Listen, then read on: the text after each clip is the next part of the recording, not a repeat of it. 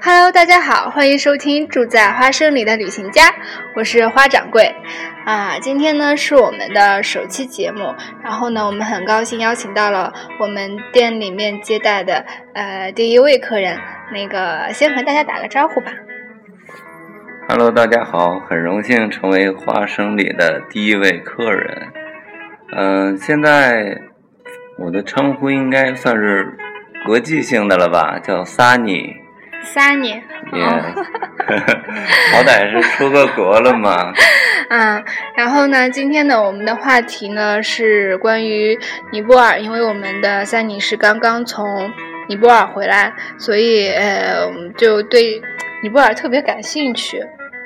之前呢，也也是前不久发生了那个地震，然后呢，三尼他们一直在尼泊尔也感受到了呃整个地震的一些经历了经历了这次地震，所以我们觉得哎和想和大家聊一聊。那个，我们先来聊一聊那个大家对尼泊尔是怎么认识的，就是怎么了解的吧。那个李李克，你先说说。哦，我对尼泊尔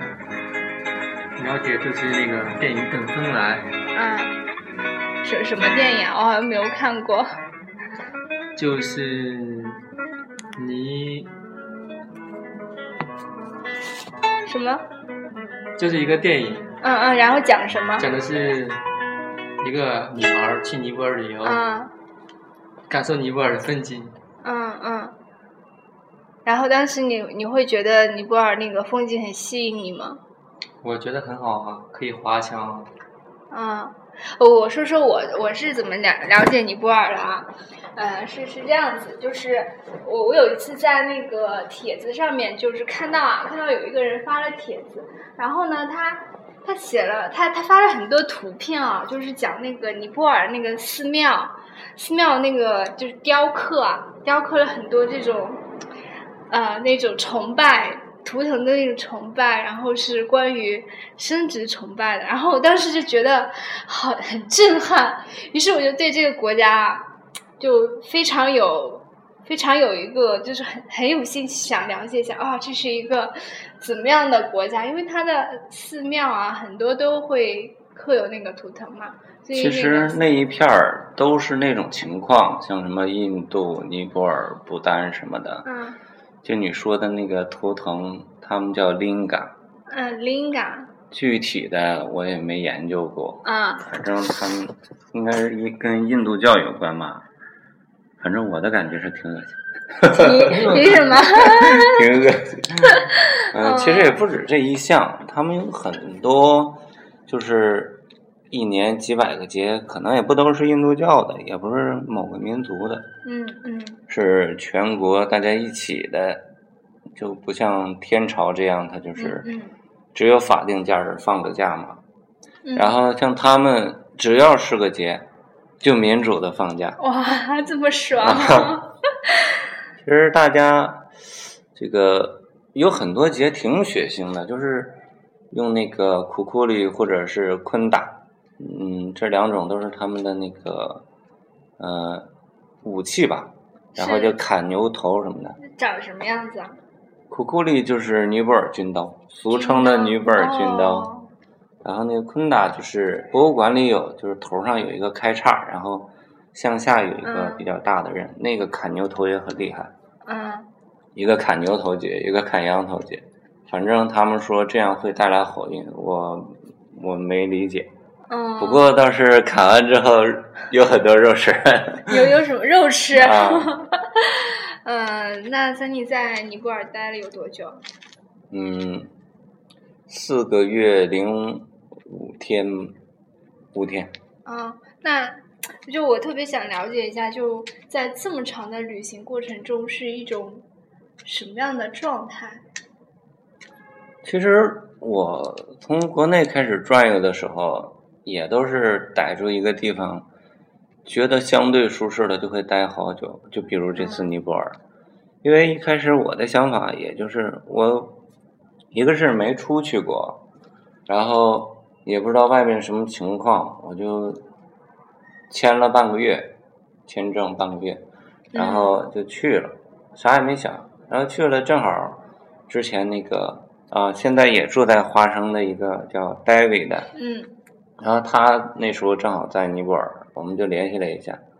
然后他之前比我早到那么一个多月，嗯然后他就比较熟悉流程嘛，就带着我对对对转一转，然后聊一聊。嗯因为那儿反正中国人虽然多，但是我们愿意接触的还是老外。 不过在那儿咱们是老外，对对对，那那你尼泊尔这个国家，就它它有什么印象吗？你就对它的整个感觉，因为我我我感觉就在我我我没有去过啊，但是我觉得尼泊尔就是有很多很多的寺庙，然后有一些鸽子啊，就是感觉会很美，然后有一有很浓的那种宗教的气氛。对呀、这个其实它本来就是一个宗教宗教性的国家吧。虽然说不像当年拉萨政教合一了，嗯，但是尼泊尔他们应该是之前啊、很早很早就是佛教国家嘛，就连中国这些什么藏传、内地传的这些佛嗯教，嗯嗯，也都是从人家那儿过来的嘛。对对因对，为很多人去了都想去什么佛祖诞生地啊这些，嗯嗯而且他们就是有一个牛瓦尔民族，嗯嗯、在上上个那个政权的时候叫嗯马拉王朝，那时候就马拉是王朝牛瓦尔的，他们就是大部分比较信奉的是佛教，嗯而且现在这个民族也都是贵族，嗯然后他们在在那个帕坦的杜巴广场有很多、嗯很多就是他们建的那个佛教建筑，嗯。又结实又好看。所以这次地震的时候，帕坦的杜巴广场毁坏没那么严重，没有人只有几个印度教的建筑毁了。 啊，不靠谱，太不靠谱了。嗯呃，那在印度，就是在尼泊尔的这四个月，然后你都去了哪些比较有有意思的地方，或者是说很很很特别的？嗯，其实一说四个月，人们会觉得啊，你应该去了很多地方。嗯我我觉得我确实去了很多地方，但嗯是像大大家印象中那一去了，要什么博卡拉、黄翔，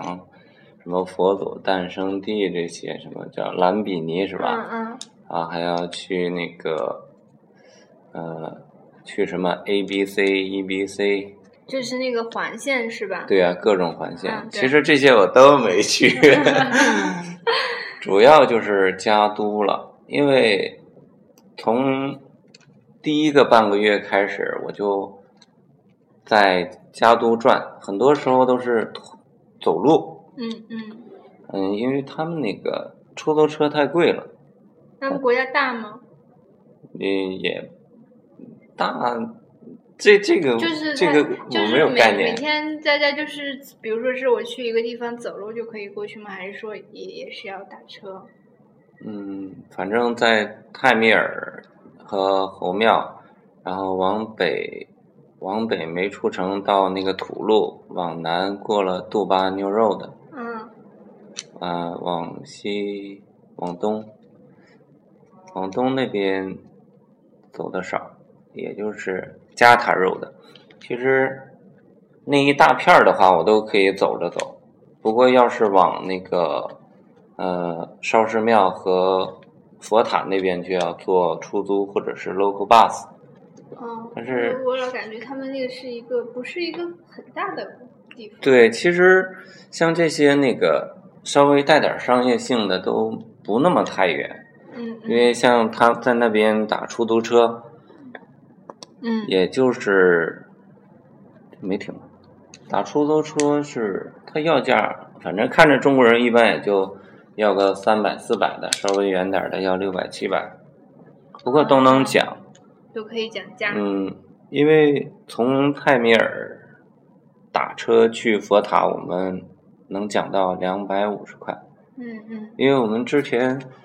打过表，打过表也才二百二左右，差不多。所以给他两百五，他还是有的赚。嗯，那那也就是在四这四个月，你基本上就是在就是在街，就是在他们当地，然后去对，主要就是在家都之内。嗯不过待了一个月多一点儿的时候，地震了嘛。嗯，啊，那那那个时候开始就是谁都害怕嘛。对反正刚震的时候咱也没没经历过，不懂。但是越震越心惊啊！看着那个种种情况，因为地震当天我们去大街上转悠了，嗯有很多那些那个土砖结构的，没有什么钢筋混凝土的这些，全都是塌的比较严重吧，因为边儿上那那些地方都是掉砖的坠落，嗯而且砸死了很多人。我们就从那个大路上，嗯从 t i m e l Choke，然后出来往东，然后拐进大路，就很多那些砖土结构都在那个挖人，嗯，就往外拿砖，然后救人嘛。不过有一个比较严重的那个古建筑那儿，就是侧面的那个那种墙全都倒了，然后砸死很多人，往外抬呢。不过都是那种脑袋剩一半儿的，或者是啊血这肉么模糊血的。腥。对呀、就是现场看的嘛。那那当时震感是那种很强烈吗？那是相当相强烈，当 什么一种感觉啊？我我因都为没那有天我感受过。比较特别的就是，就那天起了个早，嗯之前也都睡到十点十一点，因为在中国都十二点多一点多了，不过在中国也是那个时间。然后八点多就起了活动活动去吃早点，啊、那个我从这儿推荐一个，就是泰米尔那个凤凰出来往南走那个路口，过去不是大家应该都知道一个 Everest Steak 那个呃珠峰牛排嘛，再往前走，再往前走五米就有一个那个往里面的，他们叫 Me Too Me Me Too 的一个西餐店，那里面的营养早餐很很不错。嗯，然后啊，然后我就说我去那儿吃早点了嘛，对，大概吃到十点多，那八点多吃到嗯这，主要是看报纸嘛，嗯，免费报纸，好好惬意啊！我觉得这种生活。对呀、很舒服，而且他那个早餐又便宜又全面，所以说相当舒服，一坐就坐了两个多小时，然后就往红庙走。那天准备去淘点货 嘛，嗯嗯啊，然后就走到那边，是地震是十一点，快到十一点还是快到十二点了，有点忘了。嗯然后正在那个某个小房子里讲价呢，他们挺不好讲价的嘛。然后讲着讲着，就是那个小房就摇了，因为它墙上都挂了很多那个珠子，就哗哗哗哗，有的往下掉，嗯嗯有的敲墙嘛。挺感觉挺意外的，为什么说意外呢？就是它摇起来了，我也倒是没感到害怕。就是那些那个尼泊尔小朋友就哗呼啦呼啦的往外跑，大那个马路上全是人了。嗯然后我一看，哎呦，这是这是大地震， 我也跑一下吧。我也不确定它能不能出事儿啊。然后我就拎着包，我也跟出去了。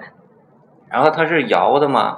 我就是那个往出跑的时候就侧着跑，就这样歪着了。嗯嗯，但是我没倒。然后跑到路上，他们已经抱成一团了，我也过去抱着了。然后我就那个，嗯、扑在他们身上的时候，眼睛我就侧着，脸侧着，然后就看路上其他人的状态嘛。然后顺便留意一下，看看有什么电线杆别倒了什么的。然后就看着其他的地方也是往公路上跑，然后抱团嘛。有的那个老太太就不行了，她那个 平衡力太大和了对呀、嗯然后又挺胖，就摔嘛。 嗯然后大概摇了得有个四五十秒吧，就是比较狠的，就还有上下左右的那种，具体的我记不清了，反正摇的挺狠。然后等到他们放开的时候，那时候我感觉还在摇，不知道是我脑子晕呢、还是还有那种小震呐、嗯然后就蹲在地上等，摇摇摇。最后我看一下时间，大概得有个一分多钟吧。嗯嗯反正一分多钟，这时候我一看，哎呀，这还挺严重啊，挺多老太太就是站起来嗯揉屁股啊又哭什么的，嗯哎呀，那眼泪哗哗的。然后我就我就看，哎呀，那我那些朋友他们在哪儿？不是现在睡觉呢，还是怎样？然后我就拿手机要打电话，然后这时候就已经打不通。啊，已经没有信号了。然后我就往回走嘛，然后走到那个呃夏侯庙那儿有个桥，具体叫啥我也不知道，嗯挺长的名字。然后就看着那个桥下面有一个那个大水泥房，两三层的，嗯然后就上面是盖儿是平的嘛，然后就是趴架了，趴了。嗯然后挺多那个妇女儿童什么的，也在在外面也那个刨砖什么的，水泥，也有哭的，完了那个水管四处的水管都在喷水，反正那个那个房子趴下去之后，估计又砸死不少人。嗯然后这时候我们就在桥上看，然后下面就有不少人帮着那个刨砖嘛，嗯然后就有那些那个 local 警察什么的嗯，说你别在桥上站着，一会儿那个桥塌了怎么办？对呀、还还可能有余震 嘛对，啊，完了就两边的人就死那个轰散了嘛，我就往回跑那边，在一个路口那儿站的全是人，我就说这站在这儿干啥呀？是不是？完了我就问了一下，说那个有可能有余震，那那个那时候交通很混乱，嗯嗯街口都有很多警察了。我说咋回事儿？他说可能有余震，在这儿站一会儿。我说那就站一会儿吧。嗯我得站到，嗯，快一点，那可能就是快十二点这的，嗯站到快一点了，然后觉得没啥大事儿了，我估计要那个大震震完了，该塌的也都塌了吧，我就又往回走，因为那时候我有几认识几个朋友嘛，我看我担心他们，我得回去看看他们有没有事儿啊。然后往回走就过了那个去凤凰的那个三岔路口那儿有一个嗯短路，他们都在那儿站着呢，也也都等着呢，因为那儿有一个小花园嘛，可嗯能大家很多人都从那儿路过，但是不知道。啊，对，长江饭店斜对面儿那儿。嗯呃，然后他啊就打招呼，我们特别激动嘛，又握手又拥抱的说：“哎，你们当时怎么怎么样？ 我们当时怎么怎么样？”就大家又激动又交流的，然后还没信号，然后那个跟还当时还有一个法国的朋友、嗯叫何诺，嗯然后他平时就带着呃带着我们攀岩什么，他攀岩挺厉害，嗯、就是我们一个酒店一个多人间住着，嗯玩儿挺玩儿得来的。然后那天正好他俩也在吃早餐，嗯就是我推荐的那个我吃的那个地方，然后他俩就是在那儿吃着早餐呢，刚吃完，哥刚喝完最后一口那个咖啡嘛，嗯然后就摇起来了。他俩那个法国的挺镇定的，可能他也不不懂吧，对对，然后就扒着桌子，呃就是扶着桌子嘛，然后就看那个震，然后我那个朋友就站起来，稍微有点慌啊，David，嗯他就去把着那个摩托车 去了，我感觉挺挺不靠谱的。他说还挺安全的，就是好像因为有横着有竖着嘛，他说他当时感受的是横着的，可嗯能嗯，他们感受比较深吧，我也没注意， 当时害怕吗？也没说害怕，都不了解嘛。倒是咱们不像尼泊尔人，好像比较敏感吧。他们，嗯嗯、说句不好听的，就像没头苍蝇一样，嗯就不管大阵小阵，只要一摇了就四处乱跑。嗯，就没有经历过。尼泊尔之前是不是这都咱没们也有没经历历过。有尼泊尔之前有，大概一九三几年、三四年吧。但是中国我看汶川地震的时候，其实还是蛮震撼。哦，我后来我们在国内看到新闻啊，就大家对这个天朝出动还是非常点赞的。就呃，当时呢也第一时间去去去去进去派派驻，啊然后呢也也积极接大家回来。我我当时真的很担心戴维的，我就给他发消息，我说你回来吗？他说不回来。 啊，我我就我就特别不理解。啊，这个这个有为什么不想有一回来呢有一个情况，就是刚开始的时候就断水、断电、断信号嘛。嗯然后那个我们酒店是反正没水没电了，后来就是在路上逛的闲逛的时候找吃的嘛，然后就碰见中国朋友说那个啊，凤凰，凤凰现在包吃，嗯、包吃包住，而且有电有信号， 我们就去了，就蹭凤。凤凰是周边的一个地方吗？嗯，凤凰宾馆就是一个广东的老板，哦，叫姜自强，啊啊，反正这次他干的挺好的，嗯就是又包吃又包住的，然后又帮着救援队雇车拉大米什么嗯的，嗯嗯，挺做的挺好的。然后给大家推荐一 下凤凰宾馆对，对对对对，还是要支持一下。对呀、他做的确实很好啊，就是至少得白吃白住了半个月吧，百十号人吧，嗯嗯一两百人。然后后来那些救援队什么的也也有不少都住在他们那儿，而且啊，而且还有一个是跟救援队晚上回去的时候有那个小灶吃， 因为平时都是吃快餐嘛，嗯一嗯人一勺两勺的。嗯嗯，刚震的时候，我们就是去那儿蹭蹭吃的了，然后看有什么活儿也帮着干一点儿，抬抬水嘛，没有水、嗯要上山用水车拉，嗯然后就是后来就是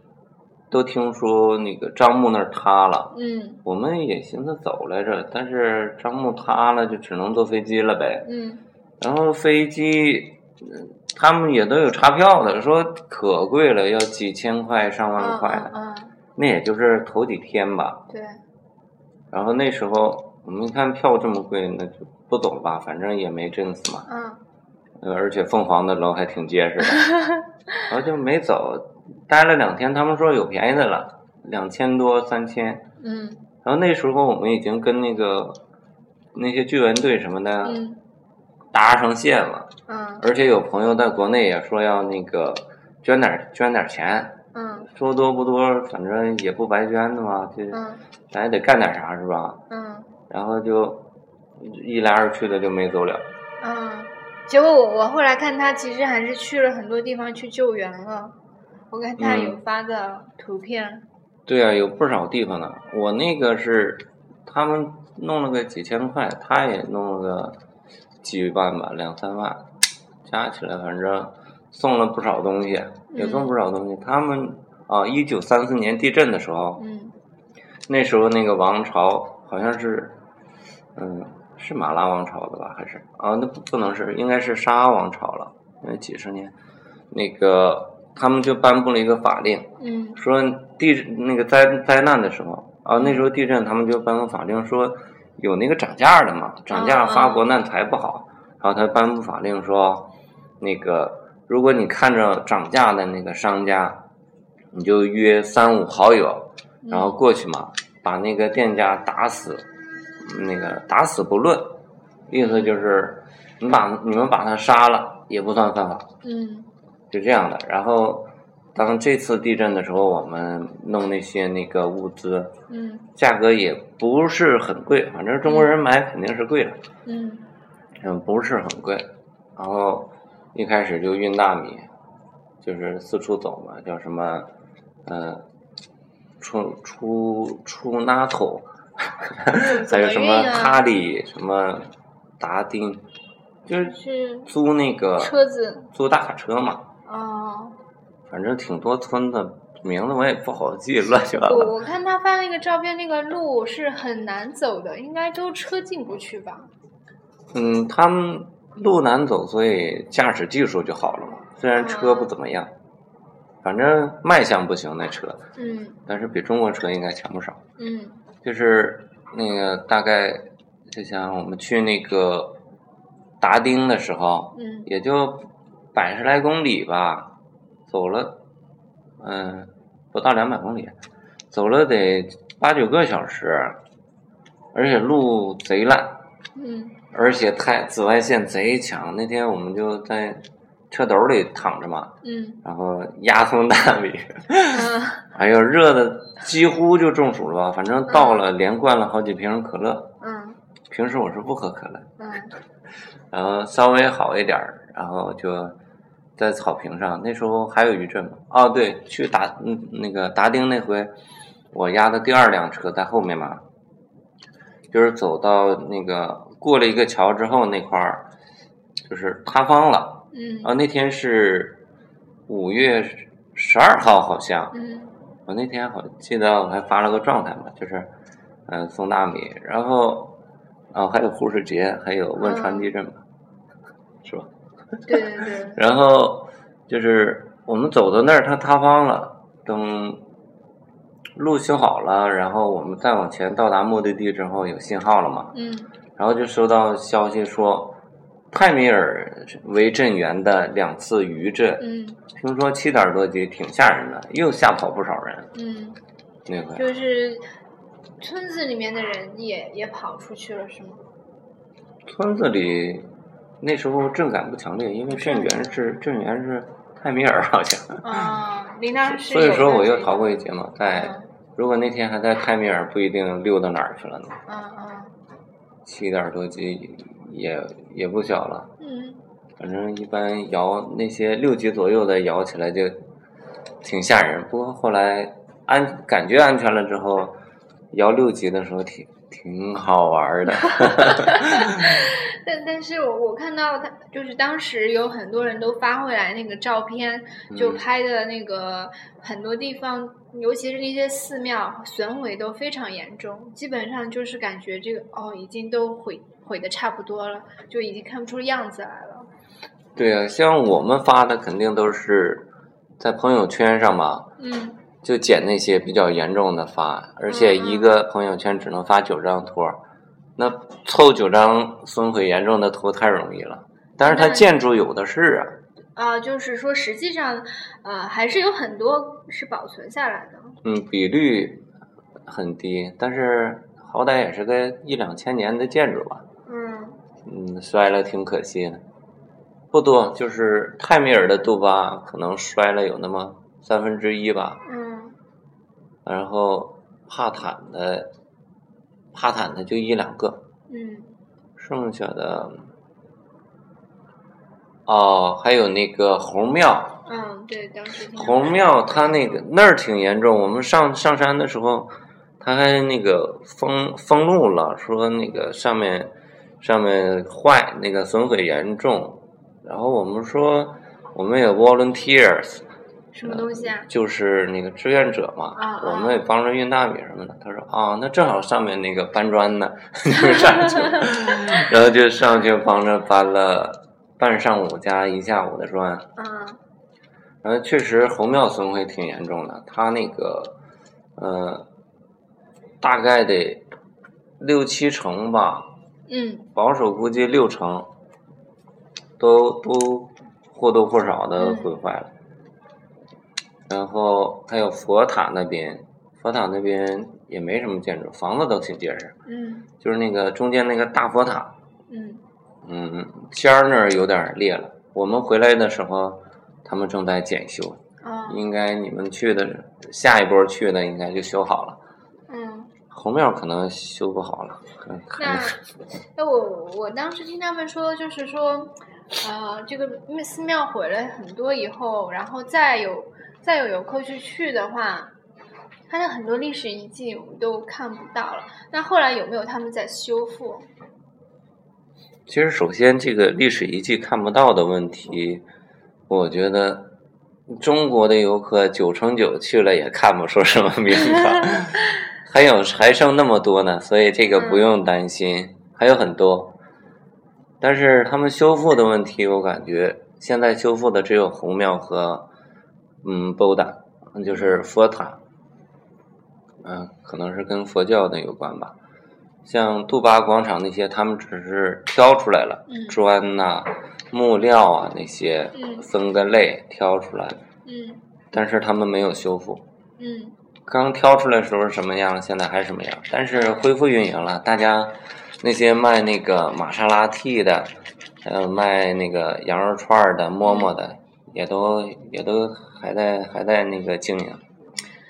就是我我我觉得哈，旅行是一件挺冒险的事情，就是你你不知不确定在这个旅行的过程中会发生什么样的事情。那经历了这一次以后，有没有就感觉哎，以以后就不敢再出去玩儿了？那你怎么没想过有没有什么劫后余生的惊喜和打算呢？嗯， 你为什么不这么问？对对对，采访一下。我采访你啊，你采访。嗯，其实经历过了，就比如说你去过一个地方，人家问你，哎，那个地方怎么样啊？然后你通常都会说，也就那样。 嗯嗯不过这次大难没死，反正感感触也感触过，但是印象不深，嗯也就那样吧。反正该走的还要走，嗯规划的还要规划，嗯大概就这样，嗯，挺简单。这个其实这个我感受不多。 那接下来去，接下来想去哪儿啊？接下来，嗯，接下来就先去拉萨呗，嗯，明天去。明天就 去、哦，太快 了。有几个朋友说要，嗯就是我之前长期在那儿待的时候，有在那儿上班的朋友，嗯然后他们说要离开了，可能会很久，嗯然后我就去见一面送一送，嗯因为他们住的那些地方我也不一定去呀、嗯，就你就是你比较，就现在这种旅行的状态。嗯，自己是怎么样来理解这种状态？就是一直处于一个旅行的状态，然后呢，中间也会遇到一些可能会遇到一些很有趣的人，然后尤其是一些国外的人，他们也会经常让自己处在一个长期的旅行过程中。但是，我感觉国内还是要少一点。对，那些老外确实玩的很大，嗯嗯就比如说像尼泊尔这种，他们就是全都是徒步路线嘛，就很很成熟的徒步路线。嗯所以老外玩那个玩的多，中国人相对少点儿，玩的也是 A、B、C 那些。嗯像你说我这个，其实我出这趟国就感觉玩的挺大了，嗯也待待四个月。接下来我会很长时间在国内吧，嗯 嗯，大概也就是没去过的，其实我云南还没去过， 啊所以有过这次国际之旅吧，嗯，如果去云南，我会考虑一下那些那个月老免检那那几嗯个，反正一把签了呗。嗯对对对，嗯，云南走了，然后下面再兜一圈儿，然后再上来，以后可能就去的少了。就是给自己这么样一个一种体验，一种经历。对啊，这不都是体验和经历吗？当呃那尼泊尔是你出去的，就是第一个国家是吗？对，当时为尼什泊么尔会选选第一站是会选在尼泊尔？嗯，去了拉萨，很多都要去尼泊尔的，而且去的时候就是坐那个坐班车嘛，嗯嗯挺便宜的，三百块钱。结嗯果回来就有点贵了，所以我就多淘了一堆各种珠子、纪念品拿回来卖， 有的已经卖了，换了机票钱了。嗯，对，我还想问一下，就是在这种很长期的这种旅行过程中，你们是怎么样让自己来获得一些收入啊，然后保持自己的旅行继续下去？嗯，收入啊，嗯，还是收说入一开始就已经呃存了一笔旅行费用？对，一个人一个样吧。像我这个就是之前上班的时候确实存了点儿，嗯而且还有借出去的，嗯然后走过来，然后在那个成都骑川藏进拉萨了。嗯然后我就看他们有挺多摆摊儿的，我说这挣点小钱也行啊，嗯然后就一起摆呗，也是乱七八糟的嗯淘，嗯然后感觉，哎呦，这个可不是小钱儿，比比预想的要可观的多，嗯，然后就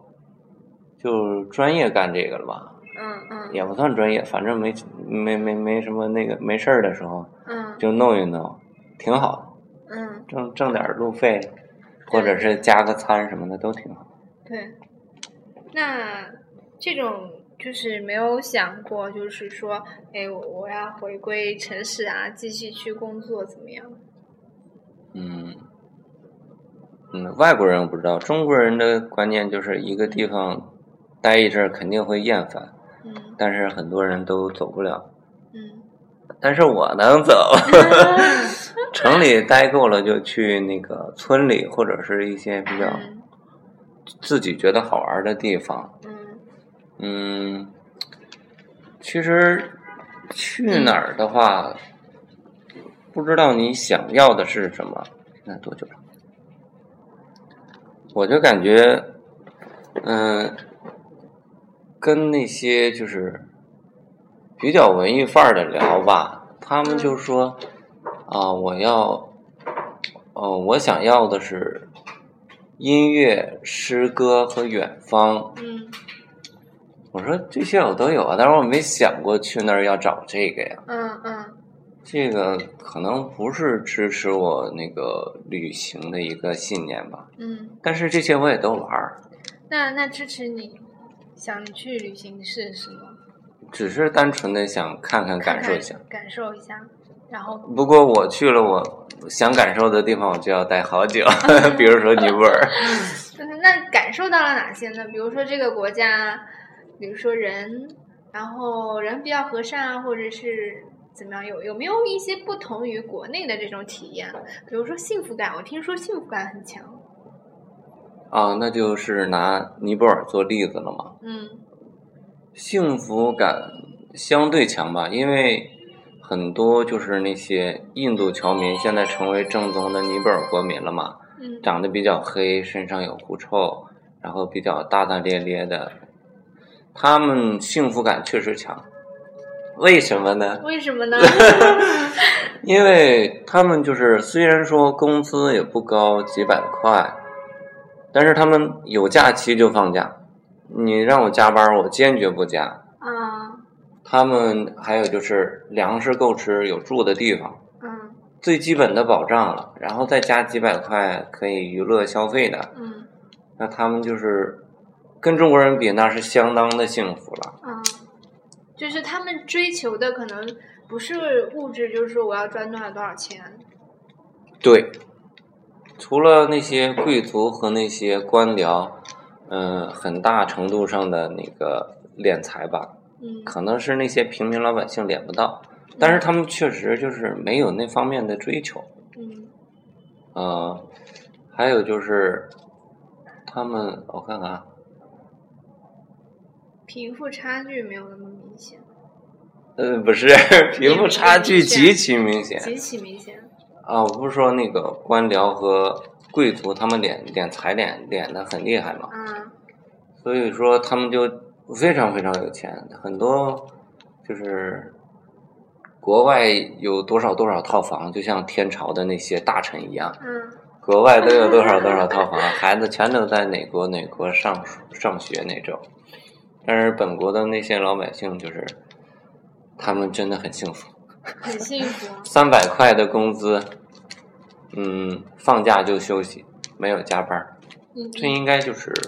反正比中国人强多了。你觉得是和他们的宗教文化有关系吗？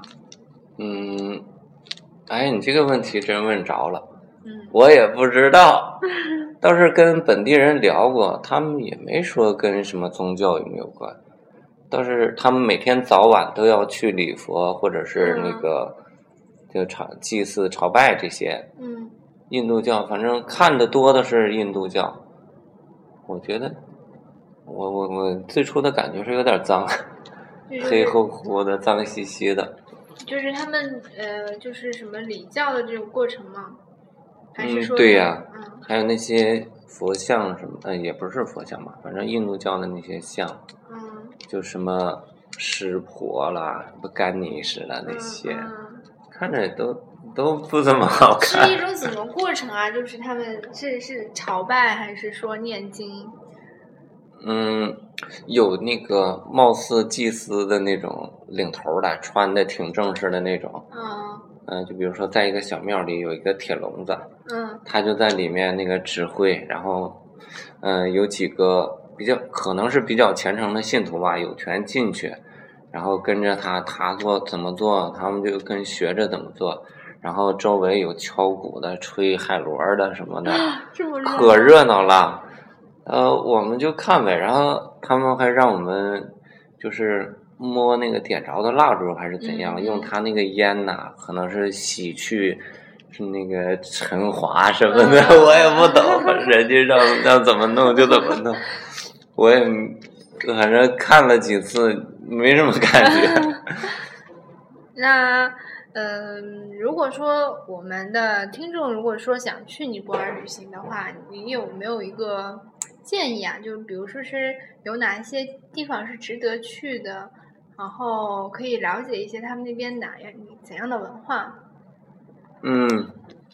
其实这个问题很重要，为什么呢？嗯因为不管去哪儿，你有一个本地朋友指引，是不是嗯都很玩的很轻松？对对，嗯、像尼泊尔可能 认识的朋友不多吧，你可以现聊，嗯谁也没说没出国之前英语怎么怎么怎么好的是吧？嗯对对对，去了你就嗯、慢慢聊，逮着一个他愿意跟你聊，你就跟他聊。嗯你要是钱不凑的时候，你就不买他们东西呗，就跟他们聊，他们也愿意聊。嗯嗯，聊不好就查查手机、查词典，嗯然后连说带比划，嗯慢慢的一个礼拜差不多就能跟他们交流了。嗯嗯，交流的不好，反正也交流不坏嘛。嗯然后又嗯找不到本地朋友，或者是你聊不起来的话，那就看你想怎么玩儿。嗯有有徒步路线，就是你可以打车，打车那个跟出租车司机说你想去哪儿，呃，去那个办那些徒步路线的东西啊。最最方便的是跟中国的那些。宾馆、酒店什么的，跟他们联系，他们这些业嗯他务们很有成非熟，常成熟的，对，很成熟的业务。 但是会不会觉得，哎，就就这种是很商业性的，就就像国内一样，大家都不太愿意想接触。对呀、我就是不愿意接触嘛。嗯，但是你一般就是办半个月的签，你可能没有那么长的时间嘛。嗯时间长的自己慢慢摸也行，嗯时间不长，半个月你只能这样了。嗯就像那些旅行社、酒店的、宾馆的，他们的那些套路，嗯如果你不愿意，你就像刚才我说的，你找个本地朋友，让他带你。其实加都东西很多，就我别的地方都没去，我就在加都转悠，转了四个月嘛。嗯嗯啊、不过要刨去那一个月四处走的那些嗯啊、也得亏那一个月折腾那个物资了，嗯去了挺多地方，就是耳目一新吧。嗯，不过你们没什么机会去， 啊，说的我 们好啊，心里好酸 楚。嗯，就加都那些小地方，你就可以走着走找，然后还住那些，别住中国宾馆，一定要给自己锻炼的机会。嗯，对，就和和老外经常去聊是吧？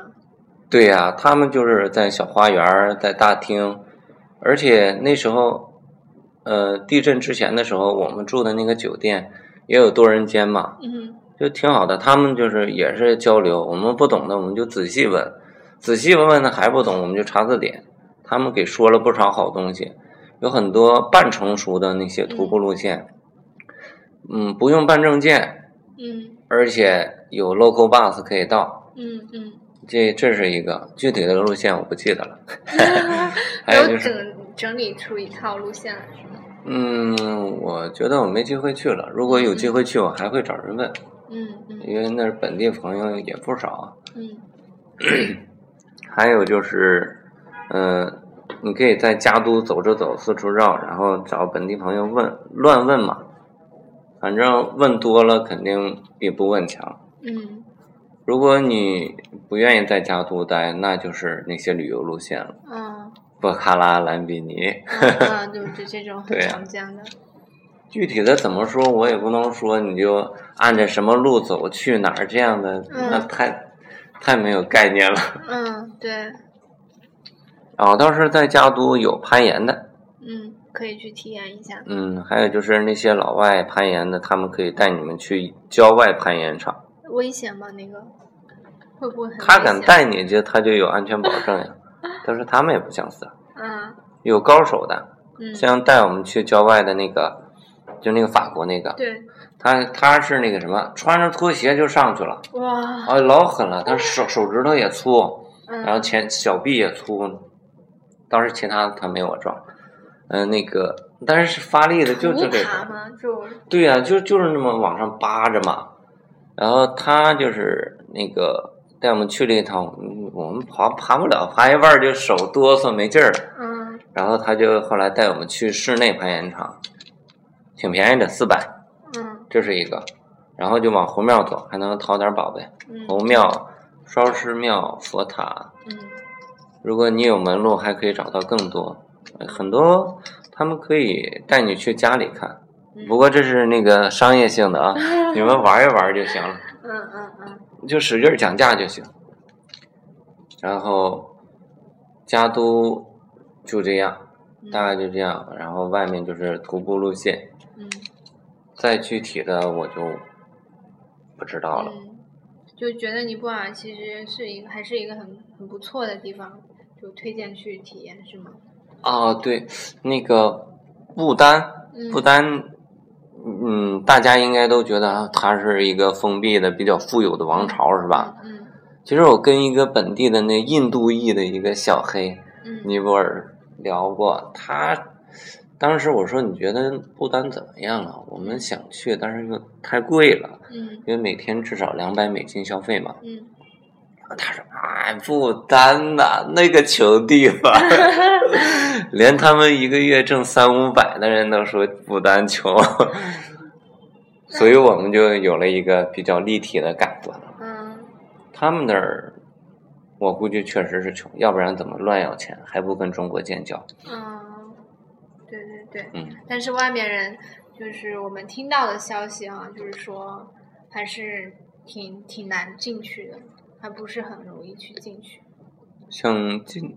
很容易找旅行社，找旅行社，那不管你是在中国，对呀、就是钱嘛。不管是在中国还是在尼泊尔，有很多中国的地接和旅行社，嗯，很方便。对对对，呃，非常感谢呢，三妮今天给我们分享了她在尼泊尔大地震之间，就是期间的一些感受，然后我们也希望她在未来的旅行中呢，然后可以看到更多，然后也一路旅途顺风。 谢谢，我会努力的。好好好，那我们今天的时间也差不多了，然后今天我们就先聊到这里，然后欢迎大家呢关注我们成都的花生青年空间，嗯、也就是希望大家呢可以来呃到我们的。我们的住在我们的店里面，然后和我们去聊一聊。然后呢，我们希望把这个平台分享给更多的人，去让大家去知道一些平时或者是可能这一辈子都不太可能去呃去做或者接触到的事情。呃，然后呢，大家可以关注我们的微信公众账号。